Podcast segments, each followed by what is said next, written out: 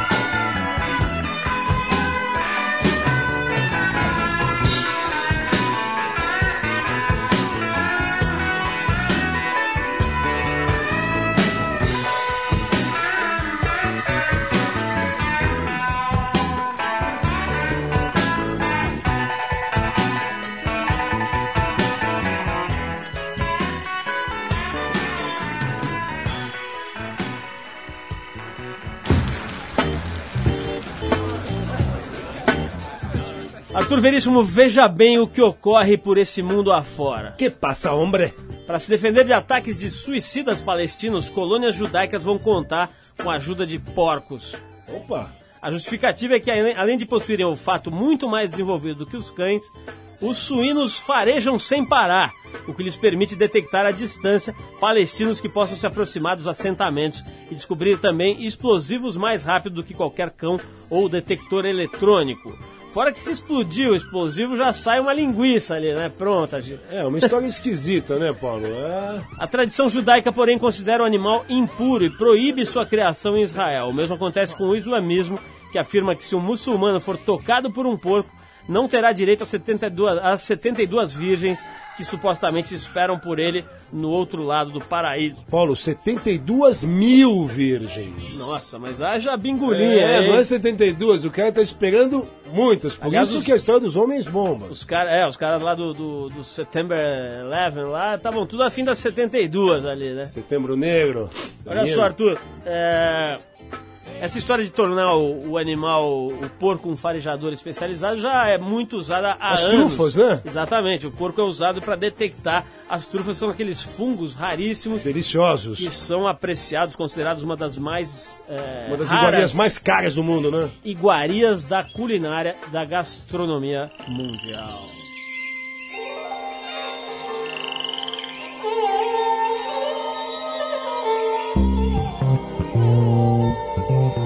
Boletim Ibama. A ideia de que a Amazônia funciona como consumidora de carbono, absorvendo parte do excesso de CO2 lançado na atmosfera pelo homem, não é verdadeira. Segundo estudo publicado por pesquisadores brasileiros e americanos na revista Science, as alterações climáticas e a depredação da cobertura vegetal podem alterar o modelo tradicional de emissão e absorção de gás carbônico pelo ecossistema da floresta. Os resultados foram obtidos ao longo de três anos de pesquisas realizadas em Santarém, na Floresta Nacional do Tapajós, onde a estação seca é naturalmente mais longa. Talvez o resultado mais importante seja a conclusão de que a Amazônia é muito mais complexa do que a gente imagina e está muito longe da noção de um monótono e constante tapete verde. Foi assim que avaliou o pesquisador Antônio Nobre, que é um dos principais cientistas do Instituto Nacional de Pesquisas da Amazônia, o INPA. E olha só, a partir de agora, as multas ambientais aplicadas pelo governo vão ser convertidas em ações de preservação do meio ambiente. A celebração do termo de compromisso, assinado pelo presidente do Ibama, Marcos Barros, permite que os infratores destinem o valor das multas em ações de recuperação pelos danos que forem causados à fauna e à flora brasileira. A indenização ambiental consiste na execução de projetos técnicos aprovados previamente pelo IBAMA. Resumindo, quem fizer alguma sacanagem contra o meio ambiente vai ter que pagar uma multa em forma de uma ação que restaure ou que melhore o meio ambiente atacado. Isso é interessante para cada vez mais conscientizar as pessoas para cuidar do planeta.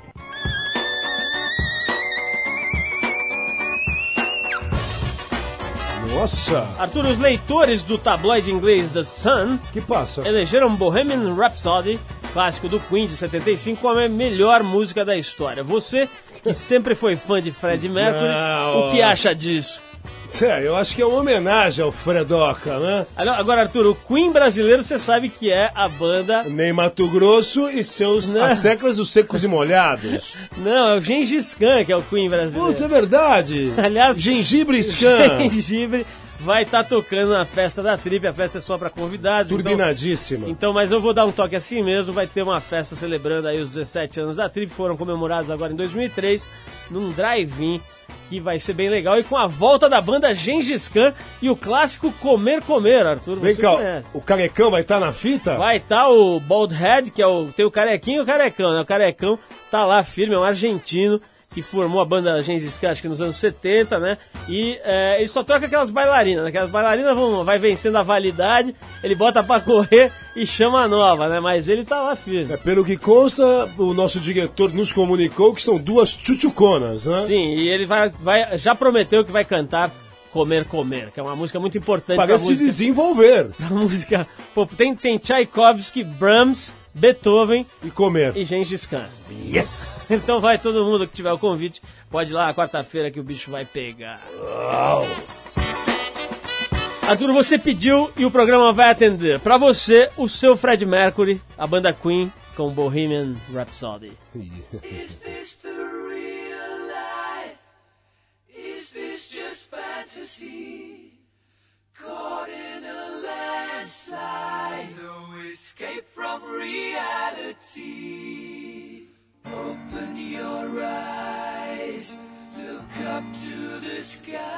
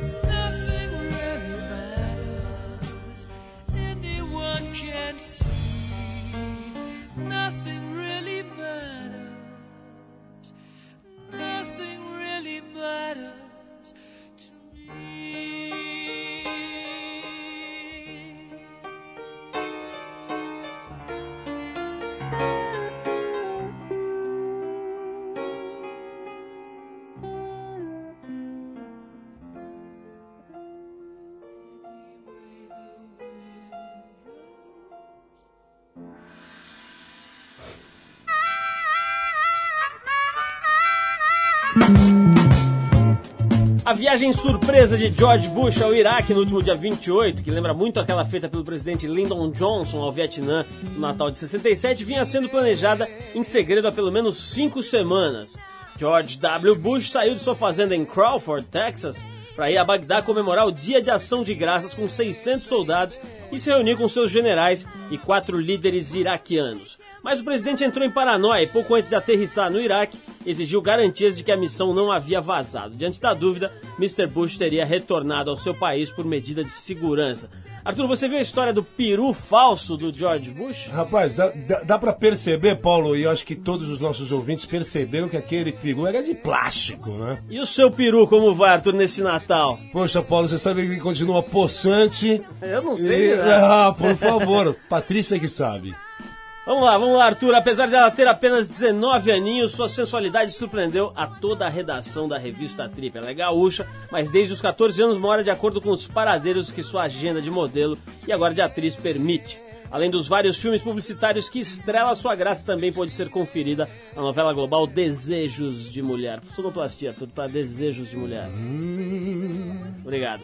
Lá nessa novela, ela emprestou um pouco da sua experiência, do seu charme ao papel eh, da modelo Tati. Na edição de dezembro da Trip, você pode conferir um dos ensaios mais sensuais da história da revista com a atriz Juliana Didoni, que, aliás, caprichou no biquíni, né, Arthur? A produção sempre pede para as moças virem de biquíni, hoje ela veio com esse biquíni que tem a parte de cima diferente da de baixo, que está na moda agora. É, justamente, saiu em todos os editoriais de- do Globo, do Jornal do Brasil, Folha, Estado e também ela estará. Ela está na trip, né, Paulo? Por favor. Juliana, eu tava vendo aqui. Bom, primeiro, boa noite, obrigado por você ter vindo, né? Boa É um prazer ter noite, você aqui. Eu tava vendo no, no- na tua ficha aqui que me deram que você chegou a pesar 10 quilos a menos. Você é super magra. Como é que é essa história de ficar.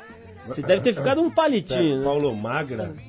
Ela de biquíni desse Paulo. Não, mas Gente, ela é eles magra. estão mentindo, eu não tô de biquíni. Ah, Mas me conta aí essa história de você ter que ficar. Você, foi, você ficou 10 quilos mais magro do que você tá agora pra fazer a novela, é isso? Não, na verdade, quando eu trabalhava como modelo, que eu fui pro Japão, que eu morei é, do- do- é, quatro meses lá, fui duas vezes, e eu tinha 15 anos, então é, eu não tinha corpo ainda, né? Agora com 19 já vai tendo corpo de mulher, não tinha peito, não tinha bunda, não tinha perna.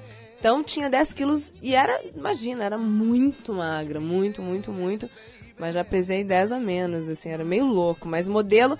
E aí cheguei lá e ainda falavam que, que você tá gorda, né? Todas as meninas eram magrelas, assim. E continuaram, não, você tem que emagrecer, não. Eles, eles adoram botar defeito em algum lugar, Ô, né? Ju, essa história de ir pra, pro Japão com 14 anos é um negócio meio sério, né? Eu tava vendo na tua É. entrevista mesmo na Trip, você fala um pouco sobre isso. Tem muita menina que chega lá e dá uma pirada, né? Como é que foi a tua experiência chegando lá, menininha de tudo ali? Como é que você chegou... Uma pessoa adulta chegar em Tóquio já é muito louco. Agora, chegar uma menininha que vai trabalhar como modelo com 14 anos, deve ser uma coisa meio maluca. E café gelado também, né, por lá, Nossa, né? horrível. Detestava. Você compra em máquina de Coca-Cola, você compra o café gelado. Falava, gente, que loucura, né? Você entra na- nas lojinhas de conveniência, é um cheiro de comida japonesa. Horrível também. Porque a comida japonesa do Brasil é ótima, né? Temperada. A do Japão é péssima. Então, mas assim, eu queria muito pro Japão, desde os meus 12 anos. Então eu passei assim, dois anos querendo, querendo, querendo, querendo. Então quando a minha agência falou, você vai pro Japão, eu falei, ai que bom, eu só via coisas boas. E a minha mãe também não, não viu que podia ser uma grande coisa, assim, importante e até é, ruim, dependendo das pessoas que eu conhecesse lá. Mas eu dei a sorte de, de conhecer uma menina brasileira que era da minha agência, que me ajudou nos primeiros dias a falar inglês, que eu não sabia nada, falar japonês. Conheci pessoas legais, brasileiros legais, que jogavam futebol lá, que moravam já há sete, oito anos.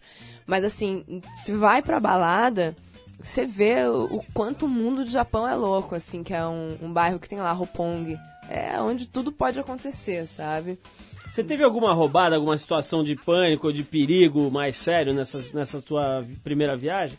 Perigo não, porque eu saía, às vezes, das festas, três, quatro horas da manhã, eu podia andar sozinha no Japão. Você não encontrava ninguém. E se você encontrava, é todo mundo preocupado tanto com consigo mesmo, que ninguém, sabe, quer assaltar você. Não, não tem, não tem menor problema. Você tem que cuidar com o modelo. Principalmente, não as brasileiras, mas assim, é, de outras, né? ah, de outras partes do mundo, assim, que, que tem muita inveja. Então, esse, esse é, o, é o maior perigo, né? Já rolou alguma sacanagem, tipo aquelas coisas de desfile que esconde o sapato? Já ouvi falar que tem esse tipo de coisa, né? Esconde o É. sapato, rasga a roupa. Já rolou alguma coisa desse tipo? Não, eu acho que rolava isso mais antigamente. Ou também com modelos aquelas altas, magrelas, que são fashion, né? Comigo que era comercial, não, porque eu fazia muito trabalho sozinha. Mas fazia mais filme, foto aí. Filme, foto, então é muito você sozinha. Ou eu trabalhei muito com brasileiras, assim, que eram amigas, porque você fica carente lá, então você é amigo de todo mundo, né? Então eu, eu fiz bastante amigos, assim, colegas, né? Amigos poucos. Ô, Jô, você, você era carente lá. E aqui, você é carente ou você está absolutamente senhora de si?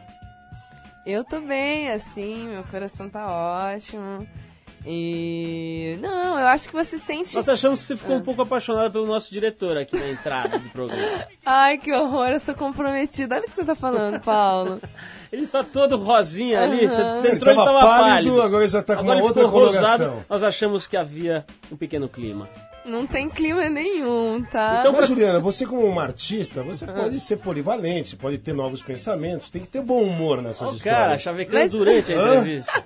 Durante a entrevista. Agora, o nosso diretor é charmoso ou não é? Qual a sua opinião? O que, que você acha? Não, tô perguntando pra ti. Você Eu acho que ele tem umas- simplesmente um gato. É, Sim. Ah, ó, eu acho que rola mais com o Paulo, hein? Eu acho. Juliana Didoni tá aqui com a gente hoje, é atriz. Ela vai falar com a gente mais um pouquinho sobre essa história de ser atriz, de fazer novela na Globo e etc. Daqui a pouquinho a gente vai tocar agora Otto e Rita Lee, Opa! com uma música Legal. dedicada ao Arthur, que também está um gato. Paulo, muito obrigado. Tento entender com Otto e Rita Lee. A gente já volta com a Juliana Didoni. Vai lá.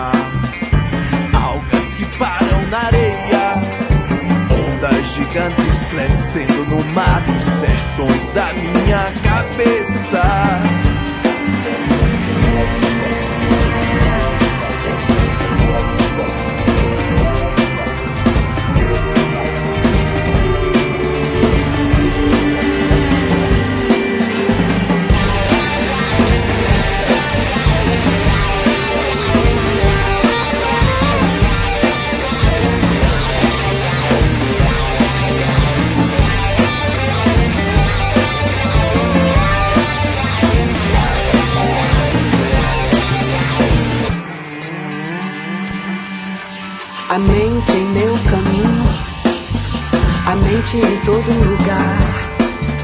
São cortes os santos querida. A mente em meu caminho, a mente em todo lugar. São tortos os santos querida.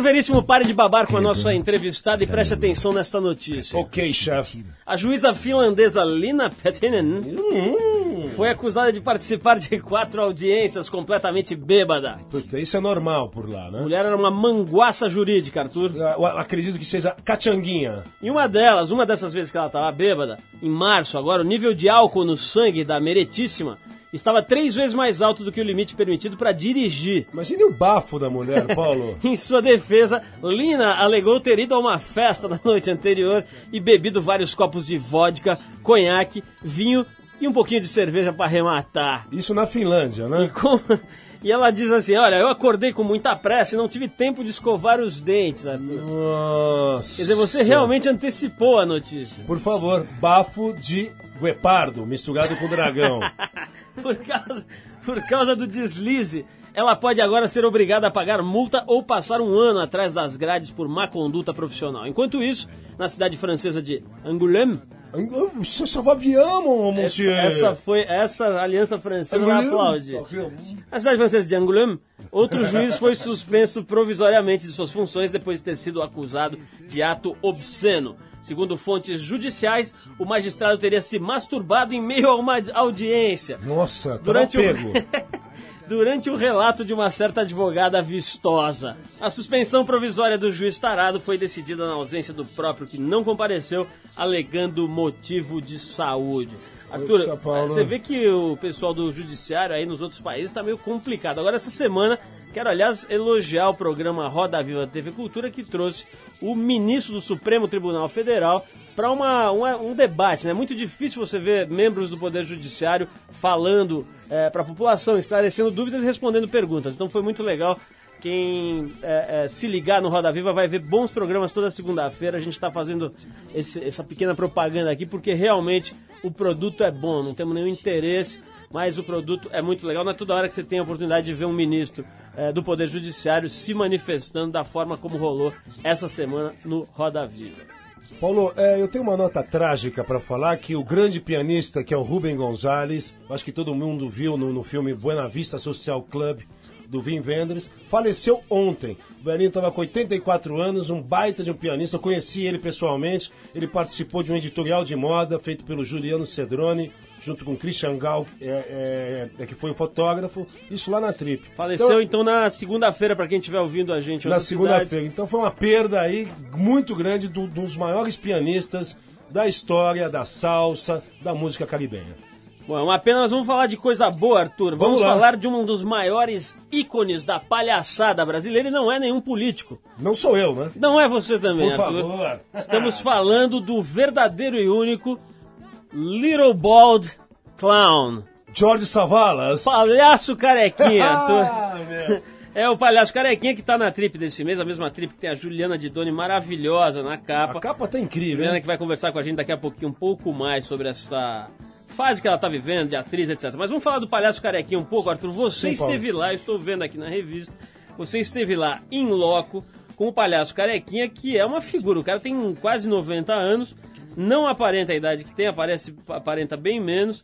E é um dos mais importantes artistas circenses do país. Ô Paulo, eu acredito que seja um dos maiores artistas do Brasil mesmo. Entre os cinco maiores, ele junto com Oscarito, junto com o Grande Otelo. É uma figura que ímpar dentro da cultura brasileira e é esquecido. Arthur, é Como- verdade que, o, que a Marlene Matos foi assistente de palco do Palhaço Poxa, Carequinha? Paulo, isso daí eu consegui espremer assim do fundo do baú. Ele me contou. A Xuxa ficava encostadinho no palco e a Xuxa usurpou o cenário do programa dele. Nossa, ele fala isso aqui? Ele fala, ele fala nas internas, isso eu tô falando. Ele pediu até pra cancelar um pouco da entrevista, que ele ficou um pouco assim, pô, não quero ter problemas com a Marlene. Falou, ah, eu não tô nem aí com 88 anos.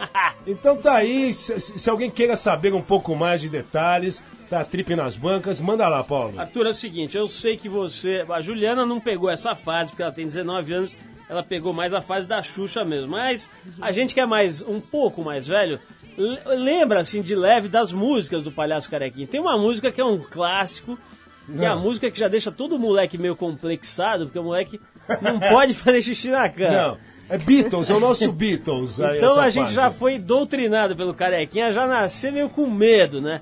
que é por causa de uma música que. mas Não, na verdade é uma música muito engraçada, muito. muito hoje em dia seria uma coisa muito ingênua até, né? Mas que a gente acha especial. E que você participou de uma regravação dessa música. É, Paulo, eu queria só saber se nessa época sua, que quando esses traumas todos, você usava calça plástica e fralda? Não, dava um urinol no colchão mesmo. Ô, menino, você fazia tudo errado. Vamos ouvir então, Arthur, esta regravação exclusiva aqui do programa do clássico do Palhaço Carequinha, com direito a uma participação do Arthur Veríssimo no final, fazendo um nhanhanhã. Tá bom, nhê. Vamos lá. Bom menino não faz na cama, o bom menino faz malcriação. O bom menino vai sempre à escola e na escola aprende sempre a lição. Arthur, cortaram, cortaram a sua participação Como especial. sempre, eu sou castrado, Paulo. Bom, mas se você quiser saber mais sobre o Palhaço Carequinha, compra a trip desse mês, aí vai lá dar uma olhada, senão pede emprestado ou vê na banca mesmo.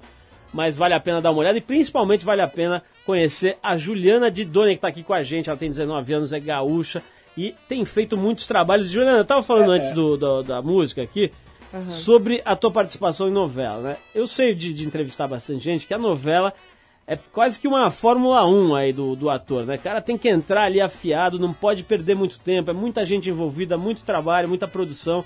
Como é que foi pra você, novinha ainda, de repente encarar uma novela na Globo? É, foi uma experiência maravilhosa, assim, porque n- em televisão é tudo muito rápido, né? Tem uma produção toda por trás, a infraestrutura é grande. Então eu que sempre fiz teatro, que vim do teatro, que é uma coisa é, lenta, que você fica três, quatro meses ensaiando uma peça, de repente você pega o, o rote- o- os capítulos um dia antes, no dia seguinte você já tá gravando e não tem muitos takes, como o cinema tem. Então, assim, você fez, ah, ficou bom, vamos mais uma e deu. Às vezes não tem a mais uma, né? Porque tem um monte de coisa que envolve. O cenário tá bonito, o figurino tá bonito, a luz tá legal, então tá, pega os atores, vamos gravar. Mas é uma puta experiência, porque você aprende a agilidade ali com a câmera, se posicionar. Então, a minha novela teve grandes atores, que foi a Regina Duarte, a Glória Pires, é, nossa, uma galera, assim. Então, deu pra aprender, porque quando eu não tava gravando, eu tava no estúdio dentro, olhando pra eles, O vendo. pessoal te ajudava, assim, ou ficava assim, te deixava você se virar? É, na minha novela teve a Silva Pfeiffer também, que já foi modelo, então eu, eu contracenava bastante com ela, porque eu era modelo na novela também. E ela era dona da agência, então a gente fazia algumas cenas, principalmente no início, muito rápidas. Então, bastante, assim. Então a gente conversava muito quando tava maquiando, fazendo cabelo, essas coisas, a gente conversava. Ela falou como foi difícil pra ela também entrar, por ter sido modelo. Então foi ótimo, assim, ela me ajudou bastante. É, Juliana, essa sua vida de modelo. Então tem esse grande fenômeno das mulheres gaúchas do sul do Brasil. Vide Gisele, vide a Fernanda Lima, vide a Ana Hickman. É, É, você, se, é, você se coloca nessa, nessa seara dessas mulheres bem-sucedidas, bonitas, que estão acontecendo tanto no cinema ou nas passarelas? É, tem muita mulher bonita no sul, né? Aquela, aquele biotipo loira, magra, alta e tal. Ahn, a gente sempre quer o melhor, né? Então é diferente do que todas já fizeram. A Gisele é a top moda, o número um. Aí, Fernanda Lima é uma puta apresentadora. E eu quero ser uma grande atriz. Então eu acho que também tô pensando alto e pro futuro e querendo ser melhor. Mas num caminho diferente do que elas já tomaram, assim.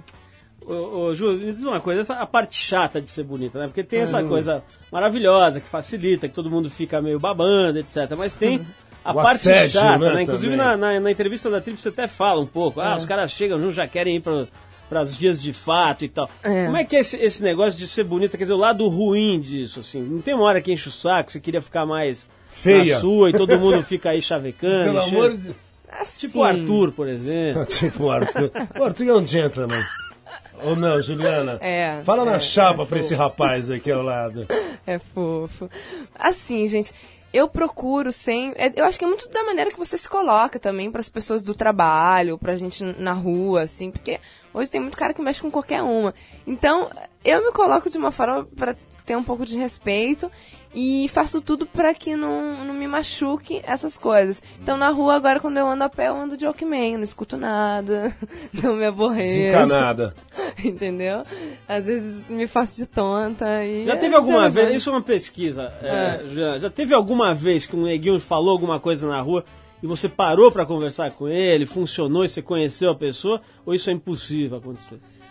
Ai, depende muito do que fala. É, quando o cara vem com gracinha, assim, dá vontade de virar e bater, né? Porque, puta, dá tanta raiva.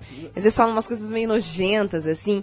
Então, ou eu, eu apresso o passo pra não voltar e, dar um murro, assim. Não, mas coisas legais. Um exemplo foi a Marieva aqui no nosso programa, que a gente perguntou, e cantadas legais que você recebeu? Que ela já recebeu milhares, como você milhares. Ela disse que a cantada mais legal que ela havia recebido foi um cara que chegou na frente dela e falou, estou a dois passos do paraíso. Ela se encantou com o cara. Cantada boa que você recebeu, manda. Não, não gosto de cantada.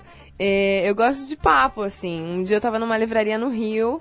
E aí vem um menino conversar comigo, aí a gente ficou conversando. Aí ele veio, ah, tudo bem, desculpa, mas não sei o que lá. É, qual é o seu nome? Eu já te vi trabalhando. Aí a gente começou a conversar, e foi uma época que eu não tinha muito amigo no Rio, então a gente conversou um pouco, assim. Não tive nenhum contato maior com ele, a gente não se encontrou, não foi. Mas assim, foi uma pessoa legal de ter conhecido naquele momento. Ele fazia fotografia, sabe? Então, às vezes as pessoas são diferentes do que você acha, que né, só quer estar com você ou ficar com você, não. Ele foi, bateu papo assim comigo, legal. É um outro menino também que ele era deficiente físico, então ele, ele, ele mental, na verdade, aí ele veio conversar comigo, bati uma papo com ele fofo, assim, ele ficou encantado. Foi na época que eu tava fazendo Desejo de Mulher, então ele falou, ah, eu vejo sua novela. Ele tava com a mãe, então a gente ficou conversando. Essas coisas, assim, que são legais. Criança, adoro conversar com criança. Arthur, já sabe, né? Vamos sair daqui, vamos pra livraria. Já peguei a manha, não, isso É, que eu ia falar, o vamos mapa ficar da ali- mina. Vamos ficar ali arrudeando a sessão de romances. Zurubu. Primeira gata igual a Juliana que chegar, a gente chega lá e fala: "Ah, Desculpe, estava aqui passando, comprando um romance. Adoro esse livro que você Poxa, tá na mão. Não, não, Juliana, você conhece Antonin Artaud? Daí já chega com aquele chaveco, né? Antonin Arthur, Arthur. olha só, vamos conversar mais com a Juliana. Eu vou querer saber qual é o segredo das maçãs rosadas que ela ostenta no rosto, Arthur, logo após esta canção da banda Os Abimonistas, que é uma banda que está fazendo sucesso Boa, é boa. agora, que a gente vai lançar aqui, chama-se Varas e Cruzes, a música, a gente já volta.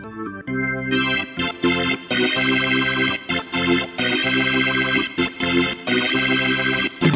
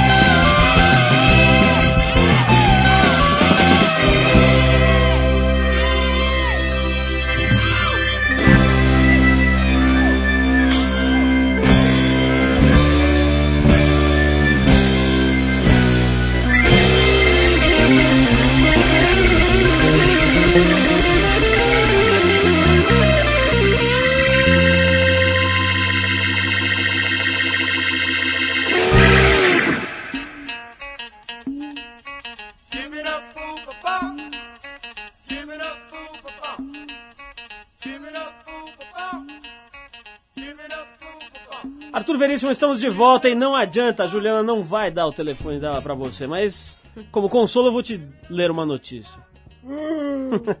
o prefeito Elcio Berti, do PFL de Bocaiúva do Sul, louco. a 40 quilômetros de Curitiba, tem histórico de decisões esdrúxulas. que passa com esse homem? Ano passado, com a intenção de atrair extraterrestres, Ei, pera, Ele- gostei, gostei. ele anunciou a construção de um ovniporto. Depois resolveu distribuir pacotes de amendoim para aumentar a população da cidade. E tentou proibir o uso de camisinhas e cigarros no município. Olha, esse Meu, prefeito. que tipologia! Mas na sua última medida ele extrapolou absolutamente os limites do razoável. Manda, Paulo Lima. É que o Elcio Berti assinou um decreto proibindo que homossexuais vivam na cidade de Bocaiúva. Mas que. Babaca. mesmo. Bom, ele proibiu a concessão de moradia e permanência fixa de qualquer elemento ligado a esta classe, que não trará qualquer natureza de benefícios para esse município. Isso que eu estou lendo é simplesmente texto, trecho do decreto de lei. Nós não podemos aceitar qualquer coisa em nosso município, declarou o prefeito Berti. O delegado Agenor Salgado, filho da Polícia Metropolitana de Curitiba, abriu um inquérito contra o prefeito que pode ser enquadrado pelos crimes de abuso de autoridade e discriminação e pode acabar no xadrez. Arthur Veríssimo, o que você acha de uma decisão como essa do prefeito Elcio Berti de Bocaiúva do Sul? Ô Paulo, isso daí pra mim é um retrocesso, é Ku Klux Klan dentro do Brasil. Isso daí, sabe, esse apartheid, ah, de mulher, de homossexual, de negro, isso não existe mais. Essas pessoas têm que ser realmente, não decapitadas, mortas, mas o poder público delas tem que ser decapitado. Não pode estar mais, sabe? Não... Você imagina se o prefeito de Saquarema resolve isso, o que seria de ser gay? Acabou, pô, meu amigo Serguei! Porra! Vamos voltar aqui com a Juliana de Doni, nossa entrevistada de hoje, nossa convidada maravilhosa, Não, que é- perfumou este programa. É, Desde o início. Deixa eu falar um pouco, porque ah, ah, realmente. Ah, não, eu que quero falar. Não, não, não. A Juliana esbanja charme. É realmente uma menina muito querida e olha, grande sucesso pra ela, viu, Paulo?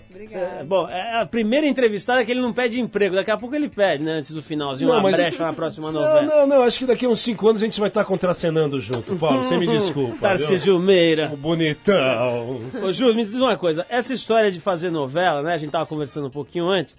O Arthur levantou aqui no intervalo um assunto interessante, né? Você chega lá com 18, 19 anos, encara uma novela da Globo, cheio de gente, cheio de ator importante e tal. Como é que faz pra decorar os textos, pra entrar ali na, na novela sabendo o que você tem que dizer? Então, eu acho que o decorar e o estudar é fácil, porque você tá sozinha na sua casa, ou de repente você convida o ator que vai fazer cena com você pra vocês baterem o texto antes. Mas é tudo muito rápido, você recebe hoje pra gravar amanhã, então você tem que combinar à noite, né? Muitas vezes eu, eu- eu estudei sozinha, assim, ou se não com meu namorado que tava junto, pediu pra ele bater comigo. E, e isso é o mais fácil, acho que o mais difícil é ali o nervosismo, você tá com, não posso errar porque eu tô com a Regina Duarte, eu tô com a Silvia Pfeiffer, eu tô com a Glória Pires, então você fica assim, tensa, né? Mas eu acho que você tem que se preparar antes, assim, de, de decorar e estudar pra chegar lá com segurança. Porque vai ter tantos fatores externos que podem te prejudicar que pelo menos ali você fez o seu direitinho, certinho. Ô, assim. Ju, vamos falar um pouquinho do ensaio da trip aqui. Eu tava folhando de novo e acho, eu sou suspeitíssimo, mas acho que ficou uma coisa muito delicada e muito sexy ao mesmo tempo. Como é que foi pra você Sim. fazer esse tipo de foto? Você já tinha feito fotos desse tipo, mais sensuais, não tinha? Como é que foi essa experiência? É, eu nunca tinha feito, assim, eu trabalho bastante com foto, mas nada de expor biquíni, lingerie, essas coisas. Mas não tirando, né, e, e uma coisa sensual. Aí eu fiz uma outra foto com a fotógrafa maravilhosa, que é a Priscila Prade. E aí ela chamou pra fazer, ela falou, Juliana, acho que seria legal. Falei, bom, mas o que você tá pretendendo fazer? Porque eu queria muito saber. Ela falou, Juliana, acho que teria que ser uma coisa delicada, pela sua idade, pela sua cara. E eu queria fazer. Aí me mostrou umas referências do que ela tinha. é, e aí eu achei bem legal. Eu falei, pô, primeiro que é com uma mulher, fotógrafa mulher, então você se sente mais à vontade pra fazer o que ela quer. Que foi o que eu me senti, assim, foi ótimo ter feito com ela. Eu adoro ela, a produção é maravilhosa, sabe? As roupas, as roupas é ótimo, né? Tantas roupas. Mas ela quis fazer uma coisa delicada, assim, uma coisa menina, uma coisa de inocência. E aí foi por isso que eu, que eu quis e que eu comprei isso, que eu, que eu gostei de Agora, fazer. Ju, na, na matéria aqui na, na entrevista fala que você estava com um ex-namorado, que você não estava não. Agora você já falou que tá, que tá comprometida. Você voltou com seu ex-namorado? Eu voltei, é porque a gente se ama Ah, muito. o Brasil inteiro, todos os Chora. leitores da Trip, ouvintes do Trip 89. Arthur, como diria um italiano romântico, Il Brasile piange. Ma dai, per Ah. favore Giuliana, di donne, ma che pa... Torna, torna. Ritorna, ritorna, per favore. Quer dizer que você está, então, novamente comprometida com este Felizardo aqui, que é o ator, né? O, o Alex, né? Como O é que- Dani, é. Dani. Agora me diz uma coisa, o, essa coisa de, de fazer as fotos, é, você acha que pode te, te, te trazer um pouco de volta para a coisa de modelo, quer dizer, fortalecer como modelo? Ou você acha que isso projeta como atriz? Como é que é, assim, profissionalmente fazer um ensaio desse tipo? Pela sua intuição, né? Pela minha intuição, exatamente. Porque o que eu ia falar é que tudo vai acontecer agora. A gente né, não pode ficar, "Ah, eu acho que vai acontecer isso, isso, isso, isso. Então, assim, eu tô muito tranquila. Eu achei o resultado bárbaro, adorei ter feito. Acho que ficou delicado, como eu queria. E, e eu acho que pode ser bom pros dois, assim. Acho que campanhas publicitárias pode ser muito legal. Tem gente que. Eu acho que pode ter um crescimento de ambas as partes, assim. Juliana, irmãs. Às vezes. Quantas Olha, são? Fala. duas! Fala as Opa, idades aí pra nós. Lindas! Ai, meu amo Deus. elas. A Luciana e a Luísa, mas, puta, Arthur não dá. Uma tem 11, outra tem 6. Ai, meu Deus do céu. Serve pro meu filho João, então, Ah, né? então, vou Vou fazer um- apresentar o Arthur, Joãozinho. apresentar, Olha, o Arthur tá apresentar. se, ele cada dia tá se aprimorando mais como entrevistador, né? Eh, Juliana, irmãs, é ótimo, Não. excelente. Coitado, né? Perdeu a ilusão, porque são pequenininhas. Ô, Ju, a tia, pelo menos, né? olha, brigadão pela tua presença, parabéns pelo ensaio. Obrigada a você, Eu acho essa gente. capa maravilhosa aqui, você tá uma foto muito especial, muito feliz. Parabéns pra Obrigada. Priscila, né, que é a Priscila fotógrafa. é ótima. e para toda a equipe que produziu. E a gente vai tocar mais uma musiquinha aqui em homenagem às maçãs magenta que a Juliana tem no, no rosto. Magenta, para quem não sabe, é o nome técnico desse cor-de-rosa. Gente, sim. obrigada e um beijão pra vocês aí. Valeu, tá? Ju. Vamos ouvir White Stripes com The Hardest Button to Button. Yeah, mon.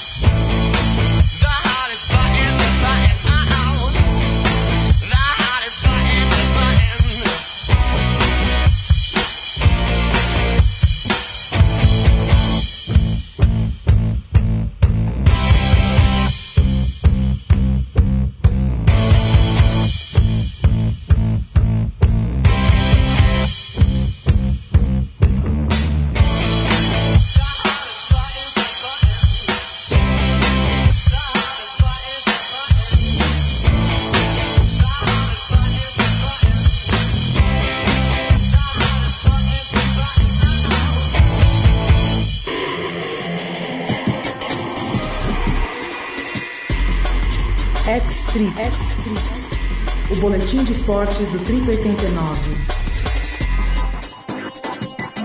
Pessoal, a gente falou aqui no começo do programa, vamos relembrar. Na semana passada, na ilha de Kailua Kona, no Havaí, o brasileiro Alexandre Ribeiro, de 38 anos, conquistou o título mundial do Ultraman. Pela façanha, o Alexandre entra para a história do triatlon como o primeiro latino-americano a faturar o mundial da modalidade, mesmo sendo um principiante nesse tipo de prova extensa. Para quem não sabe, o Ultraman não é aquele herói do- dos quadrinhos japoneses, não. Ele tem simplesmente mais que o dobro das distâncias percorridas no Ironman, o famoso triatlon é, estafante que começou no Havaí, hoje rola em vários lugares do mundo. O Alexandre já é experiente em triatlons, ele detém o recorde brasileiro do Ironman mundial e o recorde brasileiro do Ironman Brasil. Ele é ainda o atual recordista mundial na categoria dupla da prova de ciclismo Race Across America, tendo percorrido 4.860 quilômetros em 7 dias e 9 horas. A gente fala agora direto de Miami com um dos mais importantes esportistas do mundo, esse legítimo Ultraman Alexandre Ribeiro. Alexandre, tá ouvindo a gente bem aí por telefone, Alexandre? Beleza, Paulo, tô ouvindo, beleza. Alexandre, conta aí pra gente, pessoal que tá ouvindo, muita gente acho que já sabe o que é triatlon, mas muita gente não tem a menor ideia do que seja o Ultraman. Eu queria que você explicasse um pouquinho, posicionasse a gente pra saber o que prova é essa que você foi lá e ganhou. Certo, Paulo. Primeiro, primeiro lugar, eu queria agradecer o espaço que você está me dando, Paulo, mais uma vez aí, você com a Trip, pô, me dando um- uma abertura para mim poder divulgar as provas do, do, do Brasil. E são poucas as revistas que realmente abrem esse espaço e agora você com a rádio está de parabéns. Obrigado, Alexandre. Bom, é, essa prova do Ultraman ela acontece desde 1983, ela já foi, o- foi o vigésimo ano dela de, de, de edições. Então eu resolvi participar dessa prova graças a um convite da Brasil Telecom, que eles achavam que eu daria jeito para esse tipo de distância, uma vez que eu já tinha participado do Ironman do Havaí por 10 vezes, né? E a partir de janeiro eu comecei a, a- comecei a planejar todo o meu programa de treinamento em função dessa prova, né? A partir de janeiro do início do ano de 2003. E essa é uma prova que tem as distâncias de 10 km de natação, 145 km de ciclismo. Esse é o primeiro primeira etapa da prova. A prova corresponde a tem três dias, né? O segundo dia são 278 km de ciclismo e o terceiro dia são 84 km de corrida, né? Duas maratonas. É uma prova que o recorde dela até então é de um alemão e de 21 horas e 41 minutos. E eu fui participar pela primeira vez e graças a Deus deu tudo certo, a prova foi redondinha, tive alguns perrengues durante a prova, alguns probleminhas, mas não que ameaçasse assim, a minha vitória durante a, a prova, né?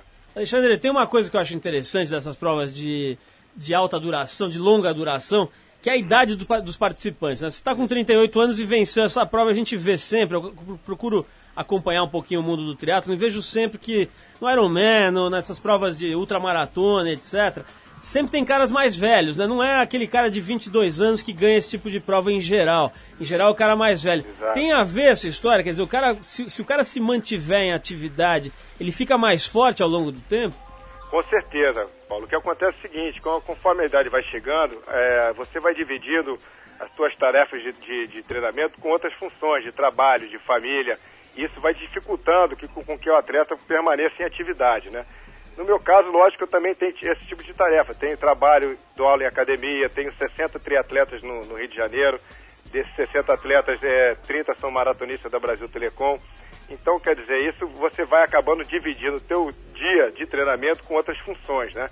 Mas também, em compensação, você, além disso tudo, você tem uma grande experiência, um grande laço de 20 anos de, de, de triatlo. Então você tem um baita do endurance nas pernas, tem uma experiência enorme. A sua cabeça seu- e sua mente ficam é, mais fortalecidos, você aprende a, a lidar com as dificuldades durante a prova, entendeu? Então isso te deixa mais maduro te deixa mais confiante para lidar com as situações difíceis que, que acontecem, né? Alexandre, nesses intervalos, você falou que são três dias de atividade mega intensa. Nos intervalos, você simplesmente caía na cama, botava o tip-top ali a dormir, É. ou você tinha que fazer algum tipo de, de exercício de alongamento? Como é que era o intervalo? Tinha yoga? Queria saber como é que são os intervalos entre os três dias de competição. Certo. Eu vou te contar como é que foi mais ou menos a participação da prova. Né? A prova largou às seis e meia da manhã. Eu, a minha primeira dificuldade foi que eu tinha arrumado um caiaque, uma pessoa para ir de caiaque ao meu lado, para ir batendo o percurso, porque tem, uma, tem que ser uma pessoa experiente local da prova, porque determinada hora do- da natação entra umas, umas correntes, né, durante a prova. E essa pessoa não, não compareceu, entrou uma outra que não tinha a mesma experiência que essa, e eu acabei nadando, Paulo, 20 minutos a mais do, do tempo previsto, Nossa. né? E, de qualquer forma, isso acabou com que eu terminasse a prova por volta de 2h30, 2h40 da tarde. Então, 2h30, 2h40 da tarde, o que, que eu fiz? Eu parei a prova, almo- almocei, fiz um baita de um lanche, né? Um, um almoço consistente, dormi, fiz alguns alongamentos, voltei a acordar por volta das 8 horas da noite, só para jantar, para me alimentar, e depois voltei a dormir de novo. Então, você tem, você tem basicamente um tempo bem razoável para você poder descansar para a etapa seguinte, né? Na, na segundo, no segundo dia foi a mesma coisa. Eu também tive outros probleminhas, tive dois pneus furados, me perdi numa cidadezinha de Hilo lá, que não estava bem sinalizado. Acabei perdendo 10 minutos do meu tempo também em relação a isso. Mas mesmo assim terminei a prova por volta de quase 10 para as 3, do, do, 2h40 também da tarde. Tive um bom tempo para me poder me recuperar. E o último dia, que é a etapa mais estafante, os 84 km de, de corrida, né? É, a, prova larga um, meia hora antes, larga às 6 horas da manhã. Dig- digamos assim que é a etapa mais dura, né? São duas maratonas que você corre no deserto ali da, da ilha de Kona, que o acostamento é lava preta, o asfalto é preto, então aí venta muito, então acho que a última etapa é mais difícil. Mas em a questão da, da recuperação, realmente isso aí foi perfeito, não tive problema nenhum. O Luiz Carlos Ribeiro e o, e o José Carlos Ponciano foram as duas pessoas que me ajudaram, que me deram suporte ao longo da prova. E eles trabalharam beleza, eu acho que eu escolhi a dedo, são os meus melhores amigos, são as pessoas que entendem a fundo de, de triatlo, né? Só o Luiz Carlos tem 10 participa 11 participações do Ironman do Havaí, já foi o melhor master do, do Ironman do Havaí, já, já se colocou entre os cinco melhores do, do mundo. E o José Carlos Ponciano tem uma larga experiência em maratona, tanto é que ele tem 2 horas e 30 na maratona. Então, duas pessoas experientes sabiam que quando, durante a prova, eu não precisava nem pensar o que eu queria comer, o que eu queria hidratar. Eles já estavam na mão exatamente aquilo que eu tinha que ingerir durante a prova, né? Alexandre, eu quero te agradecer muito, te dar os parabéns. Você realizou um feito que muita gente pode não saber, mas a gente sabe, aqui acompanha há bastante tempo. É um feito absolutamente notável, equivalente aos maiores feitos da história do esporte nesse país e no mundo. Então tinha que ter um busto seu aí, em tudo Pô, que é que lugar, em isso, tudo que é esquina aí, porque nego chegar lá e fazer um Ultraman desse jeito, co- é, concorrendo com gente que tem acesso às mais importantes tecnologias, mais recentes tecnologias. Eu vi aí que a tua bicicleta é meio velha, os caras lá com bicicleta irada de 50 mil dólares, não sei o que, e você deixou todo mundo pra trás. Então fica aqui o Legal. nosso respeito, a nossa admiração. E enquanto a gente tiver um espaço aqui, a galera como você vai ter também, Alexandre. Eu Obrigado. agradeço muito, Paulo, por essa mais uma oportunidade que você está me dando aí de poder divulgar o nosso esporte, né? as pessoas poderem entender o, o tipo de, de, de esporte que a gente pratica. E quando quiser, à disposição. Quando precisar de qualquer coisa, estamos aí para dar uma força. Então valeu, Alexandre. Na próxima prova vou eu e o Arthur levando as batatas atrás aí, de, de moto, né? Lógico, de moto. Tá Abração, certo. cara. Obrigado, Obrigado, e, Paulo. e bom, bom, aí. bom retorno aí pro Brasil, E cara. obrigado por tudo. Um grande abraço. Valeu. Tchau, tchau.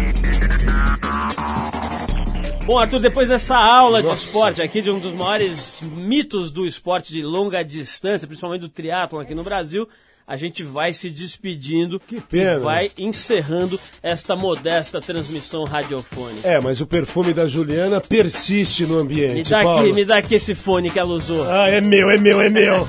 Bom, a gente vai ficando por aqui com mais um Trip 89. Esse programa é um programa independente feito pela equipe da revista Trip e da TPM também, em parceria com a Rede Rock por todo o Brasil. A apresentação é de Paulo Lima É. com o triatleta Arthur Veríssimo. Paulo, há quantos anos a gente faz o programa? Vai Perdeu as fazer contas? 20 anos no ano que vem, Arthur. Em 2004 faremos 20 anos deste programa com o Pazinha sempre ao lado. Pazinha nos acompanha há muitos séculos. A edição é de Cláudia Lima, a produção de Eduardo Marçal, o conquistador. Eduardo, o celibatário. Assistência de Alexandre Potashev. Puta chefe. é. Colaboração de Bruna Bittencourt e Jorge Mendes. Jorge Mendes. Cadê Dankaloff? Poxa. Trabalhos técnicos do Super Pazinha, um dos mais competentes homens de rádio deste país. Sabe tudo. Quem quiser escrever pra gente, pode mandar o seu e-mail para rádio@trip.com.br. Não pode mandar cartas de amor para o Pazinha, ele está um pouco comprometido. É, é. Terça que vem tem mais Trip 89 por aqui. Abraço e valeu. Tchau, tchau.